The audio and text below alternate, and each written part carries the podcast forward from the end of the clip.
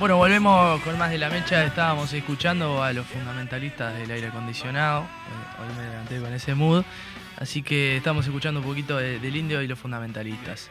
Pero bueno, ya tenemos del otro lado del dial, o en este caso del Zoom, a Pablo Rotelli. No sé si estabas escuchando previamente de, la tanda musical, pero no sé, te quería consultar si había eh, pronunciado bien. Hola, sí, sí, perfecto, perfecto. ¿Cómo están? ¿Todo bien? ¿Me escuchan bien? Sí, sí, bárbaro, bárbaro. No sé cómo... ¿Se escucha bien por ahí? Sí, sí, perfecto. Bueno, eh, Pablo, estamos hablando un poco de, adentrándonos de lo que es la temática de reforma de, seguridad social. Y bueno, en Francia eh, están pasando eventos similares, eh, se está llevando a cabo una ley de, seguridad social también. ¿En qué consiste, más allá únicamente de que se contemple que es la, el aumento de la edad en, en dos años. ¿Qué, qué más implica? Eh, bueno, ahora te explico antes que nada, si me permitís, me gustaría mandarle un saludo a Federico Pérez Muñiz, que es el que me puso en contacto con ustedes, un gran amigo de la facultad que cursamos en primero allá por el 2009. Bueno, así que Fede, si estás escuchando, un abrazo. Un viejo conocido acá eh, también. Ah, lo conocen bien, y ¿quién no conoce a Fede? eh, bueno, resulta que acá el argumento para alargar la edad de jubilación es que se degrada, digamos, la relación entre activos y, jubilados, ¿no? Eh, lo cual es un argumento bastante falacioso porque en realidad ese shock eh, demográfico ya fue absorbido, que son los eh, niños del baby boom que van llegando a la edad jubilatoria y que, bueno, supuestamente hacen pesar más sobre las finanzas públicas el gasto público dedicado a la jubilación. en realidad ese gasto es más o menos estable hasta 2070 y se estabiliza en 14% del PBI. O sea que en términos de gasto no tenemos ningún problema. La pregunta es, ¿querés gastar vos 14% eh, del PBI? Sí o no. Ahora estamos eh, invirtiendo 12 y medio y por un puntito más eh, te dicen tenés que trabajar dos años, más. En realidad no es la única medida que toma esta ley. en el 2014 hubo una ley llamada Ley Touraine. Touraine era ministra de, mm, del trabajo, si no me equivoco, en esa época. Eh, y, es de hecho la, hija del sociólogo Alain Touraine. Bueno, se tiró más a la derecha que el padre. Eh, y resulta que esa ley prevía que vos, independientemente de, la, edad a la que vos te jubilas, tenías que trabajar 43 años. O sea que si empezás a trabajar a los 18, o por ponerle a los 20, eh, te podías jubilar como mínimo a los 63. Ya. En sin embargo, la edad eh, a la cual vos ya te podías jubilar eh, legalmente era 62 años. Ahora, alargando esta ley, eh, alargando esta edad jubilatoria, por ejemplo, alguien que podía cumplir esos 43 años de trabajo, que se podía ir, por ejemplo, hoy, va a tener que irse dentro de dos años más.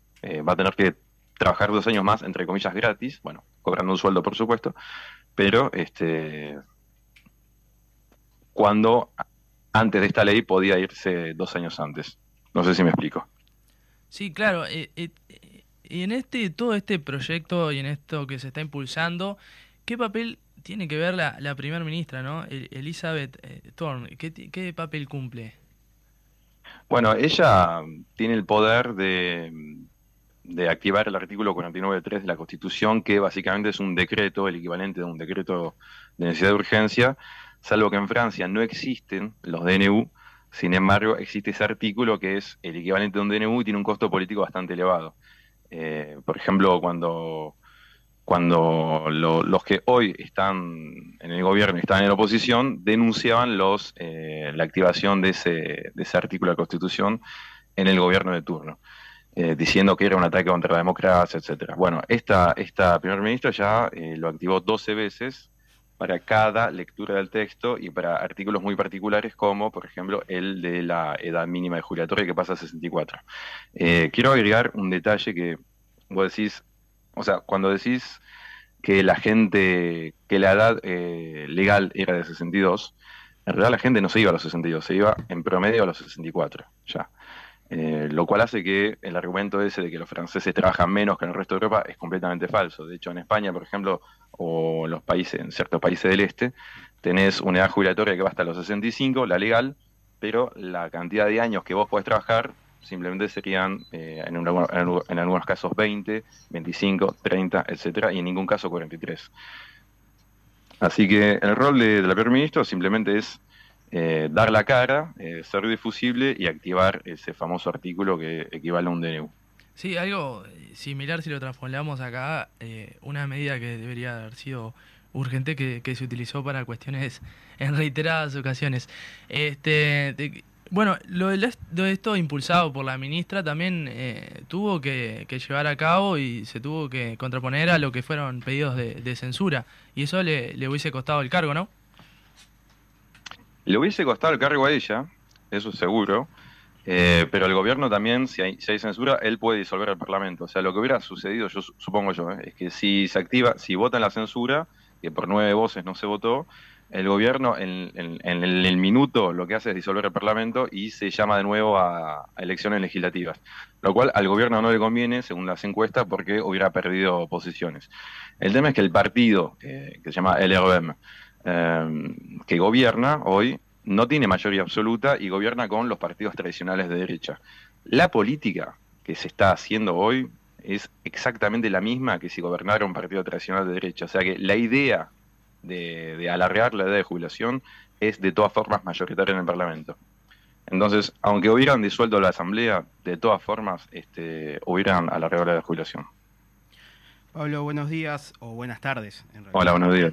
Este, acá lo que ha llegado a, los medios como con, más fuerza ha sido las movilizaciones que se ha vivido en distintas ciudades en Francia. Este, nada, un poco preguntarte cómo, ha sido ese estallido, si se quiere, este, entre comillas, eh, de la movilización y en qué momento se encuentra ahora. Bueno, respecto a la movilización, yo sé que han circulado muchas imágenes de muchas imágenes de represión, muchas imágenes, eh, por ejemplo, basuras quemadas este, o las basuras amontonadas por la huelga de, los recolectores, etcétera. Eh, sin embargo, no es tan importante la movilización. Tenés mucha gente en la calle. Las primeras veces que se salió a marchar hubieron entre, entre 3 y 3,5 millones de personas en la calle. Pero el problema es que el, digamos, el campo sindical está muy dividido. Tenés una CGT que es minoritaria, el sindicato mayoritario es la CFDT, que es un sindicato de tendencia negociadora creado en, en los 80, apoyado por la ala derecha del Partido Socialista en esa época, eh, que, eh, bueno, lo que hace es dividir al movimiento obrero y, digamos que el centro gravitacional de, las medidas que, pueden impulsar se tira un poquito hacia la derecha. Entonces, el argumento es, eh, no podemos ser más ofensivos porque si no, de esto se baja la CFDT. Eh, tenés otras centrales que son también minoritarias, pero lo que hay una, hay una cifra muy importante en el privado, en el sector privado en Francia tenés solamente 7% de trabajadores afiliados a un sindicato, lo cual es muy poco. Sin embargo, eh, cuando llaman a huelga, esas huelgas eh, tienen, tienen mucho apoyo y los trabajadores se ponen mayoritariamente huelga en este caso, por ejemplo. Lo cual significa que hay una demanda de digamos, de, radicalizarse un poquito en la lucha, pero la gente no, los trabajadores no, no se afilian precisamente porque las direcciones en, llega un momento que terminan pactando con el gobierno, transando con el gobierno, y te doy un ejemplo muy claro, cuando se, cuando se fue a votar justamente, o cuando salió el 49.3, o, o otra fecha importante que seríamos haber marchado, eh, se, se, fue a votar eh, la, la, censura, eh, la CGT no llamó a una manifestación, eso fue un lunes, y llamó al jueves, o sea, cuando ya el tema se había, se había digamos, enfriado un poquito, y a nivel de la huelga, lo que hizo la CGT, digamos, la ley intersindical, eh, fue llamar a un día de huelga general y después decir, en nombre de una supuesta democracia, vamos a hacer que en cada empresa, cada fábrica, voten por reconducir la huelga, sí o no. El tema es que vos ahí ya perdiste todo lo que es la coordinación general del movimiento y la única fuerza que tenemos nosotros es eh, la unión y la organización. O sea, tenemos, tenemos el número, pero no tenemos ni unión ni organización en ese caso. O sea, si vos te privás de la, de la principal arma de ser una central sindical, ya como que la lucha la perdiste. Y fue exactamente lo que pasó. O sea, se, perdió como la efervescencia de cuando se originó y cuando salió a, la luz este proyecto, que ahí, eh, eh, por lo menos lo que salió acá es que se había generado como una unidad sindical. Eh, después capaz que lo que contás que se dio como ese, eh, que transaron con, con el gobierno y ahí bajó la efervescencia y se disoció con el, con el campo popular, ¿no? ¿Puede ser un poco por ahí? Claro, así es. Eh, Soñón Sindical justamente era la, garantía de, que nos podamos movilizar todos y al mismo tiempo, lo cual es muy importante, pero más allá de las manifestaciones, lo importante era la huelga. Eh, y, y, bueno, también fue el argumento de los sectores más radicales de decir, bueno, no podemos llamar a más, porque si no se bajan los sectores más moderados, y ahí perdimos el número. Entonces estamos como encerrados en esa trampa que hace que eh, no estemos ni unidos ni organizados a término. Y sin embargo la gente está con, mucha bronca porque se da cuenta que esta es una reforma injusta. En el sentido que, por ejemplo, eh, el gobierno te dice para salvar este sistema, que es un sistema por reparto, o sea, los activos de hoy pagan para los jubilados de hoy, eh, para salvarlo, en función del envejecimiento de la población, nosotros tenemos que hacerte trabajar más, lo cual es mentira, porque un trabajador hoy si bien esa relación se degrada, un trabajador hoy es mucho más productivo que un trabajador de ayer. Eh, vos mirás que entre 1970 y hoy el PIB de Francia se multiplicó por dos, o sea que la productividad del trabajo se multiplicó por 1,5 si le sacás el aumento poblacional. Eh, esa relación activos jubilados no se degradó de 1 por 5, ¿entendés? Todo lo contrario. Entonces la pregunta es, ¿a dónde va la plata? Y la respuesta es, esa plata fue en paraísos fiscales, en eh, baja de impuestos para los sectores más, más favorizados, etcétera, etcétera. Entonces, si me permitís una frase un poco marxista, este es un gobierno que gobierna para la burguesía. Y, y enfrente, en una lógica de lucha de clases, lo que faltó fue esa organización sindical que, te estaba comentando. Sí, e, existe el clamor popular, pero falta la, la organización. Bueno, totalmente, y, y para, ir, para ir culminando, te queríamos consultar, ¿cómo sigue esto? Eh, ¿Cuál es el, próximo paso? ¿En qué, en qué se encuentra eh, a día de hoy? Bueno, hoy por hoy la, movilización bajó mucho, eh, sin embargo queda una etapa que podría, digamos, favorecer a, nuestro campo, que es el Consejo Constitucional. Yo me hago pocas ilusiones, pero hay chances que el Consejo Constitucional declare anticonstitucional los artículos claves de la reforma, lo cual sería una salida de crisis eh, de última en, la que nadie pierde la cara. el gobierno dice, bueno, yo traté de reformar, pero la constitución no me lo permite. Y por otro lado, las direcciones sindicales dirían, miren, gracias a, nuestra presión, el Consejo Constitucional falló, etcétera. Bueno, cada uno va a venir con su relato, pero esa es la, última alternativa que hoy por hoy nos queda. ¿Y, qué tan viable es de que se efectúe?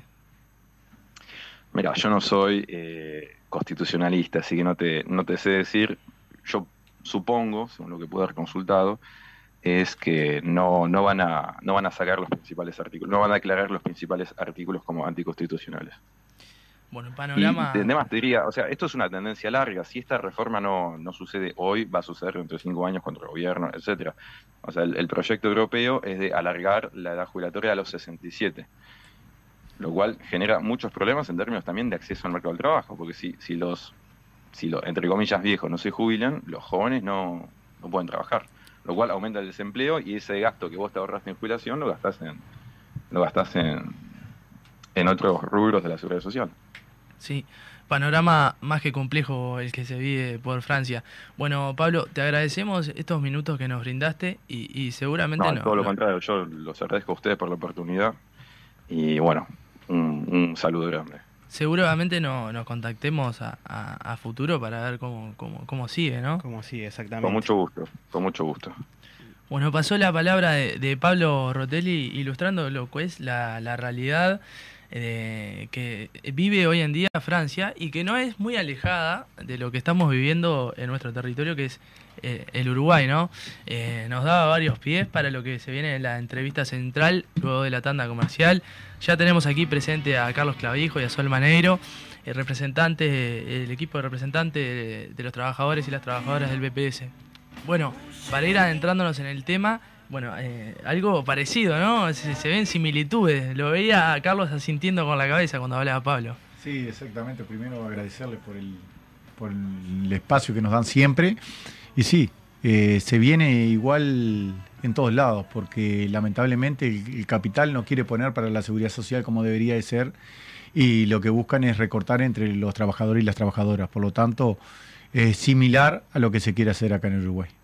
Sí, poner en las espaldas de los trabajadores y las trabajadoras el peso ¿no? de, estas reformas y, el esfuerzo de la sostenibilidad del sistema eh, pura y exclusivamente en los trabajadores y trabajadoras sin tocar al gran capital. ¿no? Es un poco la clave que tienen. Exactamente. Bueno, nos dieron un, sí. un tentempié ahí para devolver después de la pausa comercial con, con más de la mecha.